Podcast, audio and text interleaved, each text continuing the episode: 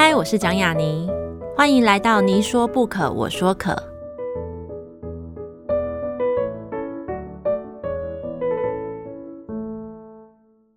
这个节目在爱听听抢先首播，欢迎大家关注我的节目。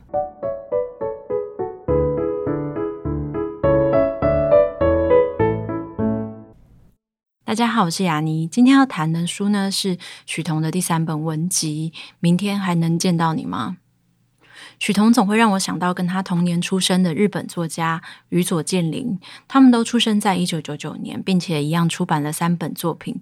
虽然两个人选择的文体一个是小说，一个是散文，但两人也都刚好为自己出版的第三本书赋予了某种青春三部曲的概念。而我们今天谈的正是许彤自英国读完研究所带回与完成的一段青春故事，如同他所说的是他自二零一七年群常未及兮。二零一九年的刺猬登门拜访之后所完成的《现在进行式青春三部曲》最终章。明天还能见到你吗？是一本跨越之书，跨越青春，也跨越疫情，甚至跨越了台北、伦敦两座城市的作品。如同我所热爱在散文中读见的每一个作者私我的审美，许彤也在他的作品中谈音乐、谈电影、谈咖啡店、谈艺术文学，也谈恋爱。每一篇与每一篇之间，每个主题与每个主题间，都以一种超乎固有对年轻作者的想象外的流畅丝滑完成与呼应着。自他十七岁的第一部作品《寻常未及兮》开始，我便发觉他所书写的是青涩与启蒙，但他的书写却不见青涩。一直到这本《明天还能见到你吗》，与其说许彤完成了青春的三部曲，更像是完成与历经了三种不同时光的启蒙：高中与童年，大学与青春，而后是后青春般的移动与社会化。他经常在文章中提到移动，提到垮掉的一代的经典作品。然而，千禧世代虽然具有更高功能的流动性，却相反的无比坚强，如同班雅明能在废墟中建立新秩序一般。过往的所有流浪与阅读，使得他，使得这一代的写作者，都像是有了更能看低的双眼与前往的双腿。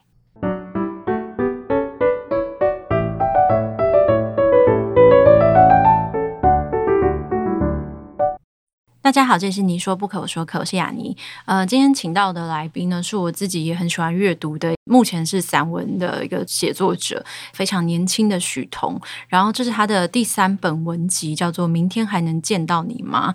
让我们先欢迎许彤。呀，你好，各位听众大家好。哎，你好，就是我刚刚才发现我是第一次见到你，但我一直觉得我好像。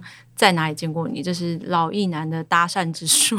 没有，我觉得我们应该有在某个活动场合就是惊鸿一瞥到，但可能没有实际对话过。就是我刚刚有在跟制作人聊到你的时候，我就想到很有趣的一个关于遇到你，但其实又没遇到你的经验，就是因为你今年有得那个文讯的算是最佳年轻作家，因为文讯其实是非常敬老的一个杂志跟一个文学的媒体嘛，然后所以他们很少会颁给年轻作家。然后你那时候就拿到，可是因为那时候你好像还没回台湾，嗯，然后你妈妈帮你代理，嗯，然后我就记得很好笑的是，我旁边就有一个写作者，为了保护他，我就不讲他是谁，他就跟我说，原来那就是许彤，我说不，现在是他妈妈。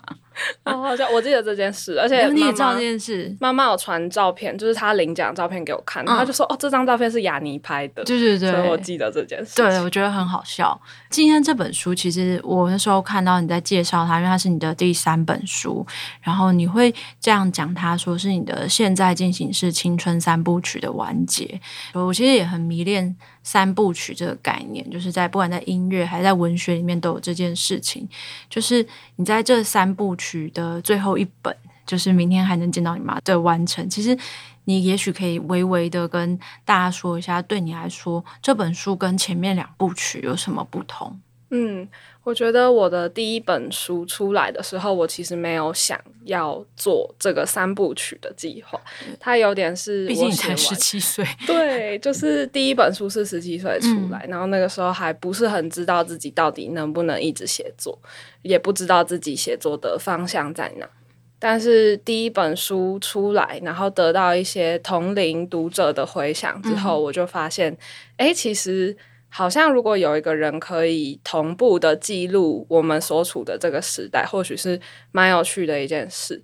所以我高中毕业，然后进入大学之后，我就想说，诶，那既然我作为一个大学生蛮闲的，那我不如在 求学的期间内可以继续去记录我作为一个台北人，然后我生活在这个城市里面观察到的一些关于这个时代的事情。所以我大学又出了第二本《刺猬登门拜访》，嗯，然后一直到第三本散文集，我觉得我才终于找到一个自己的。嗯，作为一个写作者的一个标签嘛，就例如我对于性别这个议题很有兴趣，然后我作为一个网络原生世代，我对于网络文化很有兴趣，然后一直到第三本散文集，我才终于找到说，哦，原来我可以往这个方向前进，也算是我对于自己青春期的一个交代跟小结吧，所以让这个题目停在这里。但我自己其实很喜欢，就像你刚刚提到，你找到那个写作者的一个自我的了解，然后我记得在里面就是用一个想象的符号，你说如果可以赋予你的散文一种形状，你希望它是俄罗斯方块里面的 S 字形，就觉得哦写的很美，觉得很动人这边。但是我其实就是在这里开始，就是因为这三本书其实都是散文，嗯，然后我会觉得散文这个东西，我一直都在去想说它的那个真实的东西。到底是什么样子的真实？因为人的真实其实有很多层面嘛，你不知道该怎么样去从中抽取真实里面有美好，真实里面有丑陋。可是我们要怎么样抽取出来，把它做成一个文学作品？然后我就读到你在就是这本书里面一个篇章叫《天堂的碎片》里面写到你去当金马接待，然后遇到一位影像创作者，代号是榴莲先生，然后他就在讲到类似就比如说影展电影或是艺术电影这种东西，票房不是很好，是因为大部分人不想进电影院看真实的东西，嗯、那跟他们的人生太像了。嗯、在读到的时候想了很久。其实我后来发现，好像在文学创作的散文这个里面，或者说文学创作，其实也是这样。对你来说，你在你的作品里面的那个选择真实的这件东西，你觉得是是这样的吗？就是你有想过说，哦，我这样写会不会太真实？这种这种想法，这其实也是一个散文写作者很常出现的想法。嗯，我觉得我时常思考这题，特别是写第三本的时候。嗯、那我觉得，呃，我其实写一篇文章都会写两次。就是第一次写的时候，我通常都是写给自己看，然后我很要求诚实这件事。就我希望我只写给自己看的时候，我不要对自己说谎。但是过去的两本，其实我只写了第一遍。然后，当这些作品就这样子发出去的时候，其实可能会伤害到里面写到的人。所以我在写第三本的时候，我就会重写一遍。那这个重写就是去过滤那个真实，就是去思考说写作的道德，或者是当你把别人收录到你的作品里面的时候，你所呈现的真实，也不是说我们一定要去符合别人想象的那个样子，嗯、但是。嗯、呃，这样的真实是不是会伤害到别人或伤害到自己？我觉得这是我近年在写散文的时候一直在思考的议题。这件事情其实我觉得好像可能就算写三十本都还要继续思考。当然有一些人很厉害，就是他第一本就没有在管别人死活。我觉得我也是很佩服这样的写作者啦。对，所以我其实，在看这三本书，就是到明天还能见到你吗？所以其实就觉得好像好像看到一个毕业礼物吗？嗯这样子的感觉，然后会让我觉得好像，呃，这个人，这个作家，这个态势，很明显，他接下来要写小说之类的 那种感觉。对，在里面有读到，其实就像你最初得的奖，跟你参加文学营的活动，而且你最早参加的是联合文学的文学营，一直到现在，其实也，嗯，差不多十年。我觉得出散文这件事情是一个很容易遇到一点点阻碍，就是你会。不太想或不太敢再继续写下去，而在很年轻的时候就出散文作品，一定也是就像你里面提到，你可能写了某任的暗恋的人，然后那个人也会自己被召唤出来那样子的感觉，所以你有因此而影响过你的书写吗？你依然还是跟最初一样很很热爱在创作吗？嗯，我觉得我依然很热爱在创作，但是每一次的写作中间都会。有点像是把自己的整个灵魂都烧掉，一个 火根的状态，嗯、就是好像毕竟散文写的就是跟自己真实的人生相关的事，所以每写完一本，我好像就必须要停下来检视这个作品对自己或对他人的影响。但是我觉得，即便好几次这样能量消耗，嗯、我未来还是会想要继续的从事创作。就是我常常会称呼那个烧完跟被伤害的那段时间，就是叫不能写的时候嘛。嗯、就你自己觉得你自己最长一段不能写的时候，大概是在什么时候？我觉得就是差不多大三写完第二本书过没多久，我就失恋了。就是跟第一任呃男朋友分手的时候，嗯、那时候真的是蛮大的挫折，就是不管是在创作的精神上。就直接没有了，然后身体也出了蛮多状况，所以那一阵子就是整个白费带举，也没有去上学，也就是一段蛮长的低潮期，可能有半年以上的时间，我才终于可以写文章。嗯、就是那一阵子是连写东西都没有办法，看书也不像是那种 IG 上面的那些比较长的文章也没办法。嗯嗯，对，就是连写日记的习惯可能也没有了。那那半年之后，就是我其实会更好奇，就是每一次可以再重新被启动的那个瞬间，或者说为什么又可以阅读了，为什么又可以看触及感伤的电影 的那种那个瞬间。嗯嗯嗯，我觉得真的很看心情。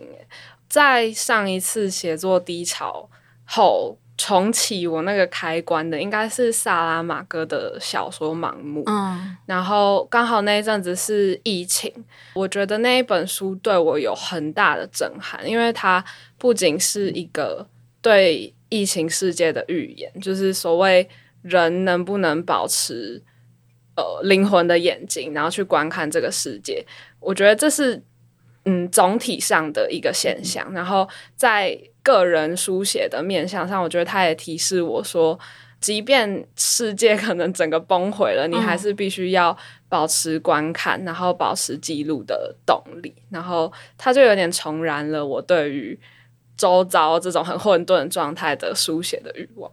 延伸出去，就是你在这本书里面有两次提到，然后你自己之前在。呃，杂志的专栏里面有提到写过书评的一本书，就是我相信应该是对你很重要，就是萧翼的《四游记》这本书，嗯、我自己也非常喜欢。嗯、对，然后我也会觉得读到一本好书，好像也会重新启动什么。嗯、在一路走来，你的作品里面都有非常多大量的文化的符号，就是很久很久以前我自己出书的时候，就是杨佳贤老师有说过，他觉得年轻一代的写作者的特色来自于一个跨国移动性。嗯，对，然后跟他们会更出现更多的，比如说次文化符号。嗯，我觉得这其实到现在，或者说到每一代都是如此。它就是不管隔几代，其实每一个新的世代都会有他们的跨国移动跟他们新的次文化符号。就是在你的作品里面也是如此，就是你有很多不是你没有在那个创作的领域里面的，比如说包含音乐，比如说包含电影里面，可是你依然是很热情跟很积极的观众跟听众。他对创作有什么影响吗？他跟你真的在其中的创作有什么不一样吗？嗯，呃，我觉得我最近读到一本也是启发我很深的书，是 Rick Rubin 的。在讲创作力的一本书，嗯、然后其实 Rick Rubin 他是一个音乐制作人，但我觉得其实各种不同媒介的创作者，他们提到创作心法的时候，其实很多概念是可以通用的。嗯然后特别在我过去几年，当我对文学很没有自信，或者是我不确定自己能不能在写作的时候，我就发现我在不同媒介的创作里面找到很大的慰藉。就是例如音乐，它就是声音；然后插画，它就是图像，它没有很明确的意义或符号。嗯，那当我想要稍微从文学里面抽身的时候，我就会逃进那些不同的媒介里。然后我觉得，就像雅尼讲的一样，就是有时候是躲到另外一个地方，可是你会想起，其实你自己对书写还是很有热情。所以我逃到不同的媒介里，我后来就会回去写作，这、就是一个奇怪的轮回。哦、对，因为有时候也是，虽然是不同的媒介，比如说看到电影，但是有时候看到一部真的很很好看的电影的时候，你就想说，那我要回去写。嗯，但也不一定是写这部电影，可就是我要回去写，就是一个。我也不会说，那好像也不只是嫉妒，他就是会有一种很强烈的欲望。嗯嗯，因为其实我知道，就是许彤阅读的作品其实蛮广泛的。你觉得？喜欢这件事情，或是说品味这件事情，会有时代感吗？哦、品味会有时代感。我觉得真的好的会穿越啦，嗯、比如说像《披头士》里面写到，嗯嗯嗯、但是有时候好像有一些会，好像会耶，好像会。就是如果喜欢这个作品的群众，他也带有某种类似的气氛，嗯，比如说。呃，我不是说灭火器有时代感，没关系，你就说。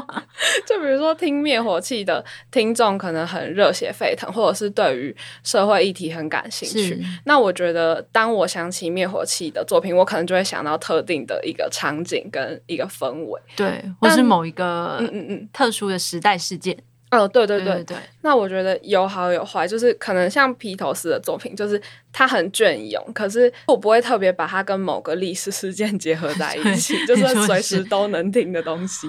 嗯，对。但我其实觉得灭火器 是有时代感的，嗯嗯嗯嗯嗯，对对。但是这时代感不见得就是有时候有人家会说哦，时代感，然后就是说听这个都是老人，可是这也没有什么不好的啊。比如说像前阵子不是就是王心凌参加一个中国选秀节目，然后她就是发现她其实人气比。很多出身韩团的女歌手都高，嗯，然后她的粉丝就说：“哎、欸，我们只是老了，不是死了这样子。”然后同样的，就是我就想要灭火器的时代感，就是题外话，就是我想到我大学的时候喜欢灭火器，嗯、因为那个时候有一些学运活动嘛，嗯、对。然后那时候灭火器还没有在那个学运活动当中被当做某种主题曲之前，我就很喜欢他们。然后有机会去听他们现场，就是九四根灭火器就说：“哈哈哈，比我们团员还少啊。”但里面其实你的书里面有非常多关于我认为是当代，可是也是就像你讲很隽永的一些媒介在里面，所以就提到了一个，就是我自己觉得现在这几年非常红的一个词，就是千禧世代。嗯嗯，其实我觉得千禧世代的定义非常的广泛诶，嗯，因为像莎莉鲁尼，他也被称为千禧世代，可他其实是在千禧世代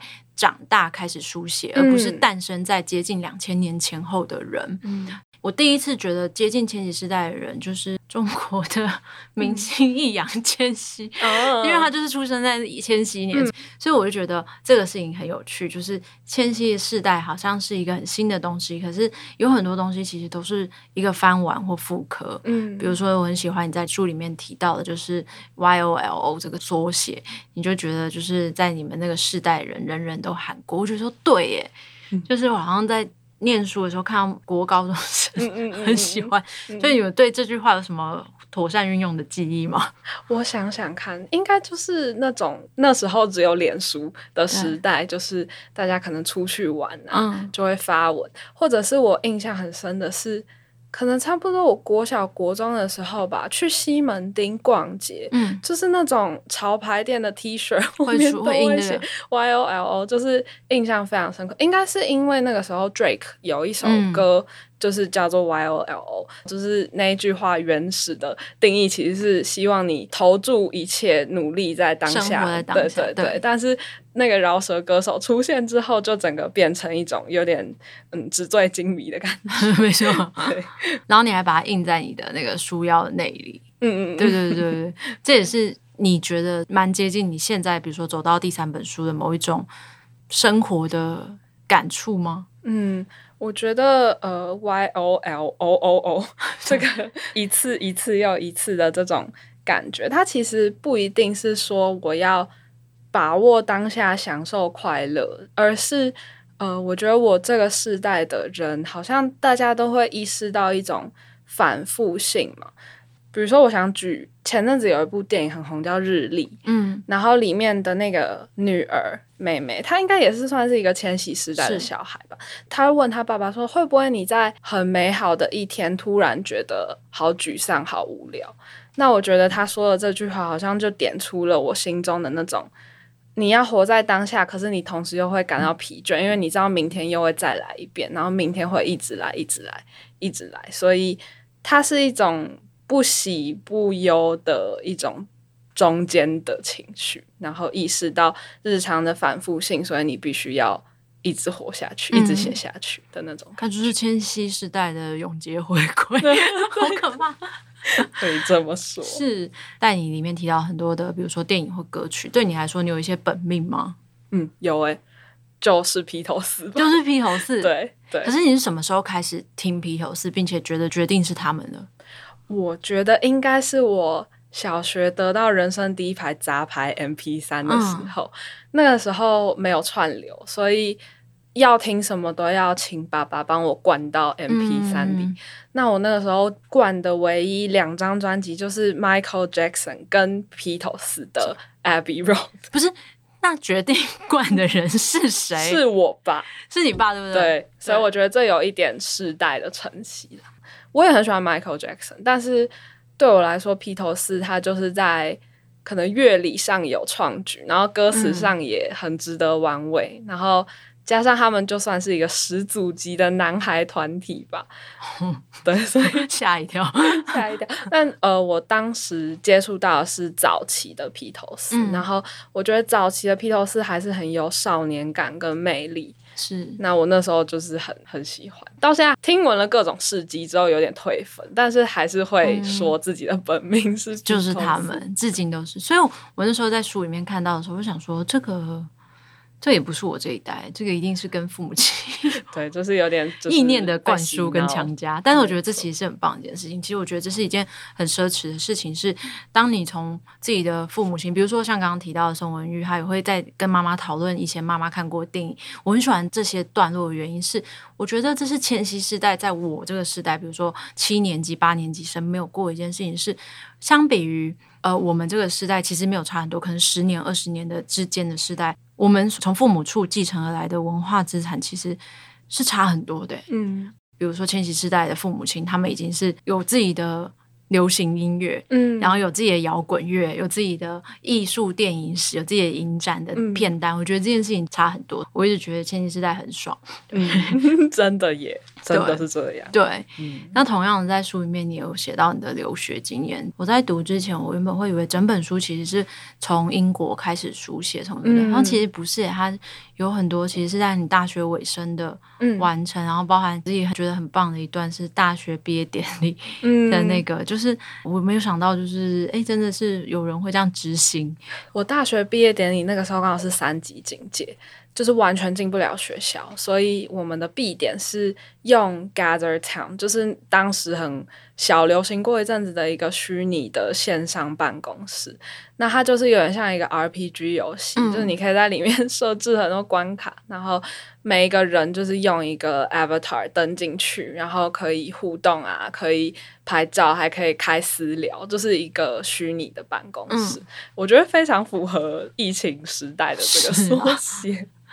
对，就是几个朋友就在那边为彼此办了一个庆祝的毕业典礼，嗯嗯，嗯然后稍微工作了一下子，然后到了伦敦念研究所，嗯、好像在从伦敦开始写的东西就跟之前的感觉有点不太一样了，嗯，嗯然后再到回来所完成的篇章，这个经验是怎么可以在这么短的时间里面去影响你的，包含是写作或者说看世界的方式呢？嗯，我觉得我离开台北之前是真的很难想象这个世界的大小嘛，因为我就是出生在台北，然后基本上我也没有离开过台北，我从小到大的求学都是在这里。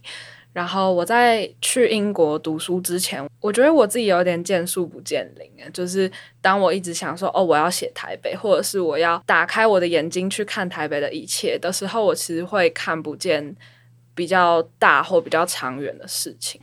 确实，这本书有很多的篇章，其实是我在离开台北之前就完成的。嗯，我是到了伦敦之后。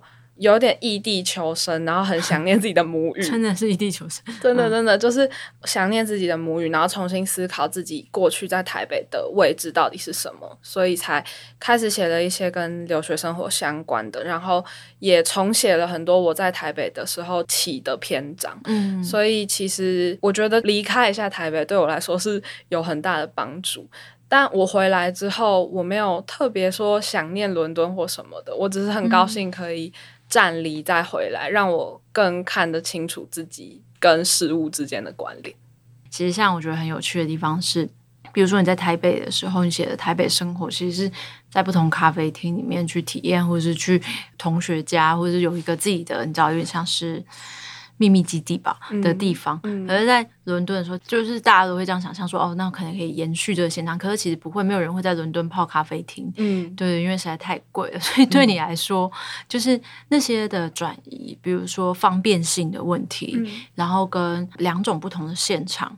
一个是比较方便，然后好像来自于我们所接收到的文化的东西是来自于欧美世界。可是等你真的到欧美世界的时候，你会觉得那那些东西到底被存在在哪里？你会有这样的感受吗？有诶、欸，非常。我觉得呃，就像这几年有很多呃那种移民文学或者是移民的书写，嗯、它其实都是让我感觉到一种身份的漂浮嘛，好像我们在台湾。我们寻找的是一种国外的影响，或者是国外的启发，但是你去到国外以后，你却发现你自己在寻找，其实是一种很在地的经验，所以我觉得它其实就是一个。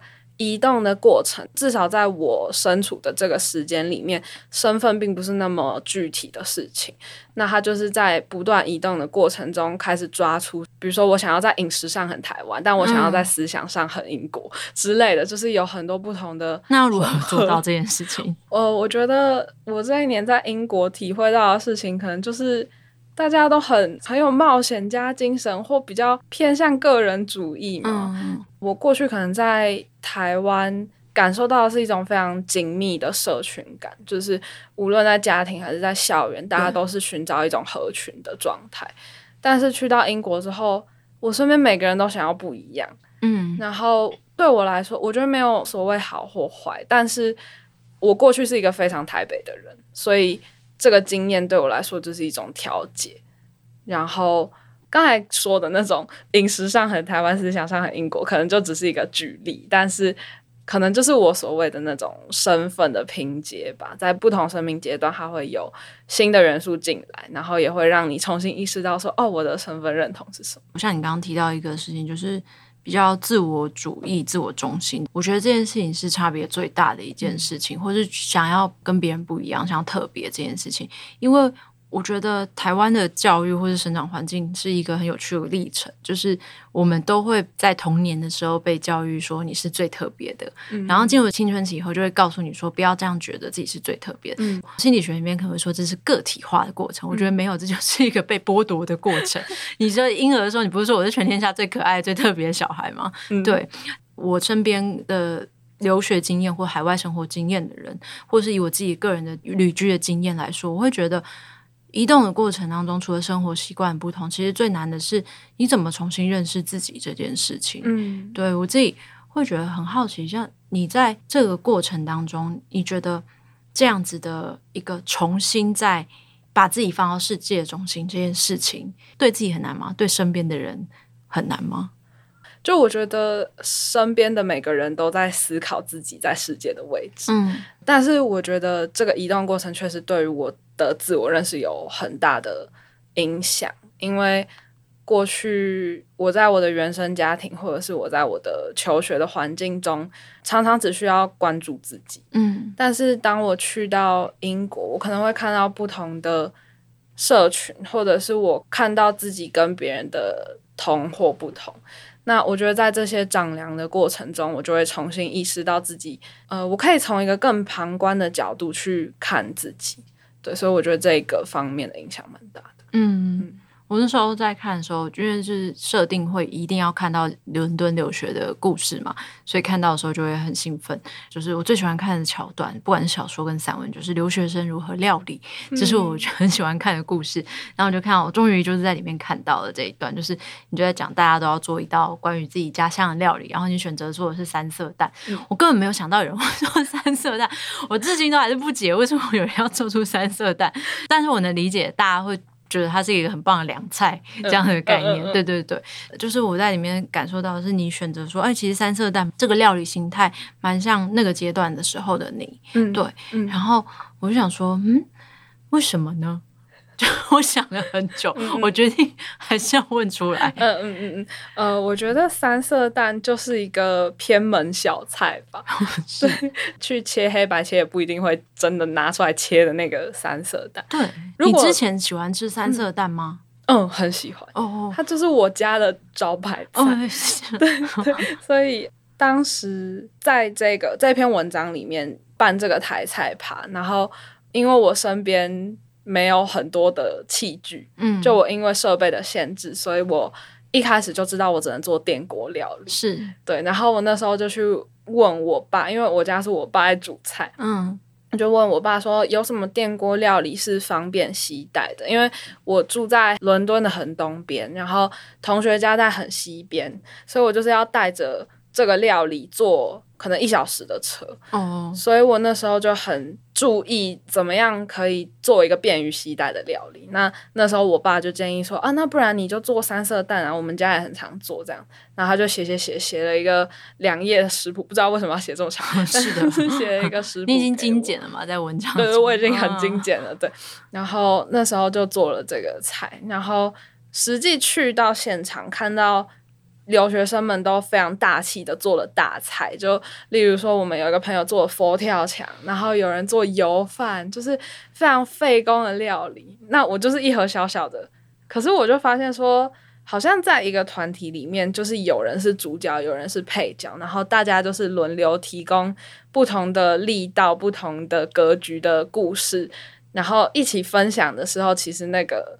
整个气氛才会是和谐平衡的。嗯。那我觉得我在我这一章节的人生里面，我不想要当那个主轴的人。我希望自己是可以用一个身处在比较墙角的位置，然后去观察不同的人的模样，然后扮演好自己的小小的三色蛋的这个角色。但就我的在文章中跟刚刚听起来的观察，就是我觉得算。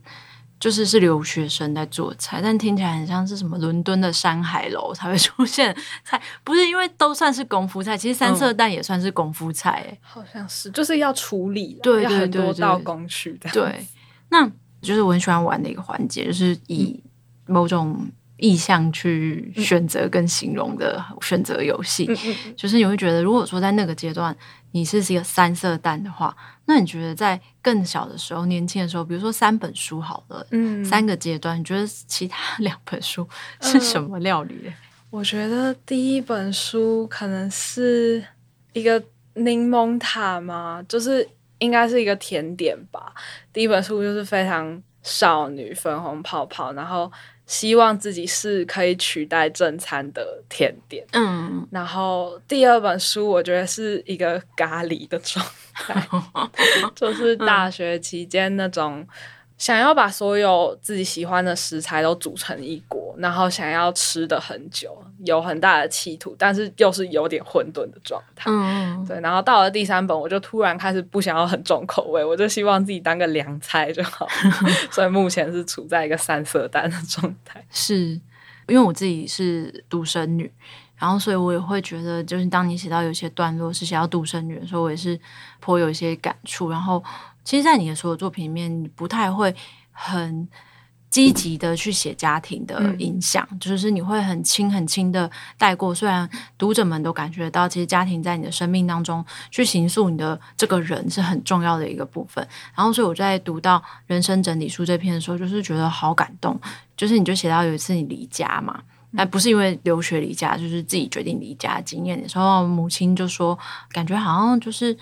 变成了妈妈不认识的人，嗯，然后我这一段就是读了很久，然后反复想一想，我就觉得说，哎，听起来有点感伤，但其实好像成长就是这样的事情，就是有时候甚至不是只变成父母不认识的人，还会变成自己不认识的人。嗯、对，就像你讲的，在书里面你有讲到说，这个人生的人设其实一直都是在改变的这件事情，嗯、所以你就像你刚刚可能用料理形容，你觉得这个改变跟变动这件事情。其实并不是好的，或是并不是不好的。对，他应该就改变的过程，肯定会有疼痛跟不习惯，也会有对自己感到怀疑的很多时刻。但是我总觉得一套人设不能用太久，就是我自己作为一个 A B 型古灵精怪的一种不不安于世的，想要一直更改自己的人设，想要去扮演不同的角色。对，所以嗯，它就是一个又好又坏的的过程。对，我觉得其实这件事情蛮难认知到的，就是我们以前都会以为跟希望自己好像就是对从前自己说过的话负责，或者对自己从前的决定负责，但后来发现根本做不到。我觉得就是在你这个阶段能够写出这句话，我觉得很惊人。嗯、不知道灵魂里面大概是几岁？对，因为我原本思考很久，就是人生之中有一个非常老梗跟。亘古的提问，就是当我在年轻的时候会这样问自己，跟问朋友，跟在书里面也都会电影里面不断看到的一个提问。然后我原本想说，不要这样随便问年轻人，显得好像也是一个就是不在这个阶段的人。我想说，但我忍不住，我还是要问，就是你会。期待要变成什么样大人吗？比如说你现在设定的，嗯、其实你现在所在的位置已经是可能是你第一本书去想象大人的阶段。嗯，就是那时候的希望跟现在，现在达成了吗？那现在希望自己可能在三十岁、四十岁的时候要变成什么样的人呢？嗯，我觉得我十六七岁想象的二十几岁的自己，可能跟现在的状态蛮像的。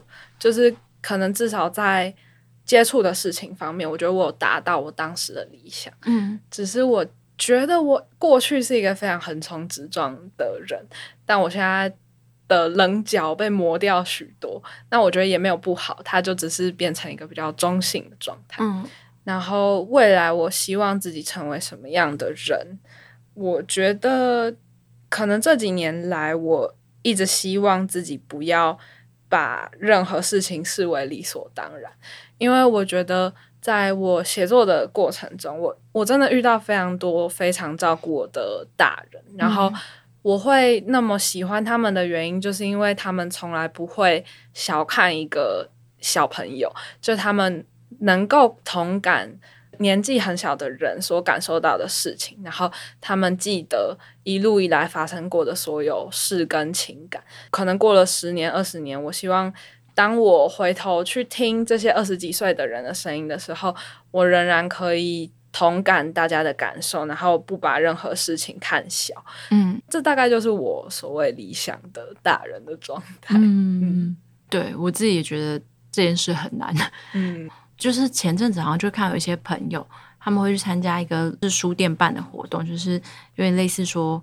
三十而立，然后这个讲座，嗯、然后我就觉得很酷诶，就是你请还没三十的人跟三十以后的人都来讲三十而立这件事情，我觉得很残忍。就是三十跟四十这个状态，好像就是都会变成要被赋予、被社会、被自己赋予一些什么，可是他忽然间不知不觉就来了，所以会想要问说，你自己设定，比如说就像开头讲的这个三部曲结束了，可能再往前推，因为其实你研究所念的是艺术嘛。是念文化研究，但它算是艺术类对研究所。那你之后三部曲完结以后，你的下面的推进的是什么？你还会继续创作吗？嗯、不只是现在，可能也许十年、二十年后，你觉得你都还会在这个创作的台面上吗？嗯，我觉得我会继续写下去，而且可能很多人会想要挑战，比如说剧本啊、诗啊、小说。但我觉得我的轴心可能一直都会是散文。当然，我书写的题材势必在接下来有一些转换，就是我不会再继续写青春书写，或者是这么聚焦在城市书写。但是我还是希望自己可以继续去思考，怎么样的散文是值得反复读的，或者是怎样的散文能够呈现人的生命状态，或者是去整理。大家日常可见的一些文本或题材，这大概是我希望自己在文学上持续精进的。就无论十年、二十年后，我还是希望自己可以一直写散文或随笔。对，就是其实我会觉得，一直持续写作这件事情，其实比写什么更难啊，更重要。嗯、而且，其实我忽然间发现，就是我很少遇到会接近说出散文是本命的写作者。嗯、对对对，我也是。就是我觉得那不是。难或不难，或者是说好或不好，它就是有一些东西好像是本命的感觉。嗯、对对对。对然后我在读就是许彤的作品的时候，就是有很多段落，比如说刚刚提到的篇章来自《人生整理术》嘛。嗯，我后来觉得有很多篇章里面都是，就有意无意的有透露出你是一个需要被提醒要整理的人，女儿这样子。对，但我后来发现，也许有些人比较不擅长某些整理，但擅长另外一些整理也是有可能的。我觉得写作其实也是一种整理，在里面就是你有提到自己的身体的，比如说呃疾病也好，或者说不舒服也好，然后提到自己的感情，觉得这些都是整理的一种。你觉得写作是有办法帮助人整理这件事情吗？因为其实我常常会看到某一些的写作是，他试图整理，最后最后就是写出了一团无法被整理的混乱。嗯、对、嗯，你觉得有吗？借由书写这件事情，面对感情，面对自己的身体，面对自己，就是他真的有什么帮助吗？就是常常会讲的写作有什么用？呃，所谓。这个整理，它可能有不同的定义。就我过去对于“整理”这个词的想法，可能是一种初情。嗯，就是过去可能写第一本、第二本书的时候，我都带着一种发泄式的经历，就觉得 说，哦，我写完之后，我就可以把这个想法结案了，就结束了。对，他好像就离开我了。但是我觉得到第三本我写人生整理书的时候，我就觉得它其实是一种移位，就是它是你自己心里的物件，它没有消失，它只是经过重新摆放。然后写作对我来说，其实就是有点像是你当自己人生的一个叙事者，嗯，然后你从比较旁观的视角去重新梳理你自己的故事线，然后去思考我的角色定位到底是什么。那我觉得，当然写小说或写诗肯定也有不同的对于整理的定义。那写散文对我来说，就是可能持续会是我对于生命理解的一种过程，嗯。对我来说，有一个整理很重要，就是对于感情、嗯、恋情的整理。就是你觉得在写散文当中写到过往、过去的恋情、逝去的爱人，嗯嗯，不管是好的分手或坏的分手，这件事有起到什么作用吗？呃、有诶、欸，我第三本书里面有写到的前任们，我都有在出版前就是。跟他约出来，然后把这篇文章给他看。要，我觉得其实要，嗯嗯嗯。然后我觉得其实这个过程肯定是会有尴尬，可是也会让我们重新牵上线。就是其实好像有很多话是当时在那个时间结束的当下，我们没有办法去谈。但是对我来说，写作就是我好好把我的想法整理好了，然后我也希望听听你对于这个故事的看法是什么，或是上诉。对对，或者是 上诉，或者是他也可以抗议说不对，我不觉得。对，就像我的第二任，就是那个孤爽男朋友，嗯，他其实就有订正我，他就说我们没有和平分手。哦，是啊，对，就是我觉得在这个订正跟对话的过程，他其实就会让我觉得说，哦，写作不是一种剥夺，它其实是一种。嗯沟通，只是你要如何把你写的人重新容纳到你的生命跟故事中，我觉得这是一个 很棒的媒介，对我来说是一个不错的整理。嗯，我刚听到，我觉得这是一个很棒的事情，就是也是一个超级勇敢的事情。就是对我来说，可能呃，我从书写过去的恋情这件事情，我其实也会很想做到像你刚刚说的那件事情，比如说，我希望。他在某种程度上面是重新整理，重新再看一次我们发生了什么事情，嗯、这样子，然后尽量客观，尽量啦、嗯，对。但是我们可能没办法 约他们出来，就是不于于任何理由都不太能对，所以我只能自己在写作的时候提醒自己去做到这件事。可是也许你约他们出来的时候，你才知道。尽可能都是只是尽可能，嗯，对，就是这也是我觉得散文很有魅力的一件事情吧。嗯嗯、就是不管你怎么样努力的公正的去把视线放在一个地方，永远其实都还是自己的视线。嗯。对，然后今天很开心可以跟许彤聊他的新作品。然后我自己觉得得到最大的收获是，虽然他写完了这个呃现在进行的青春三部曲，但他之后还是会继续写散文。我觉得就是很放心。对，然后也期待可以很快看到你的新作品。不知道。有有这个东西吗？如果没有的话，也可以很很开心的跟大家说再见，没关系。没有没有，我会继续努力，正在、嗯、正在努力。好的，谢谢许彤，谢谢亚妮。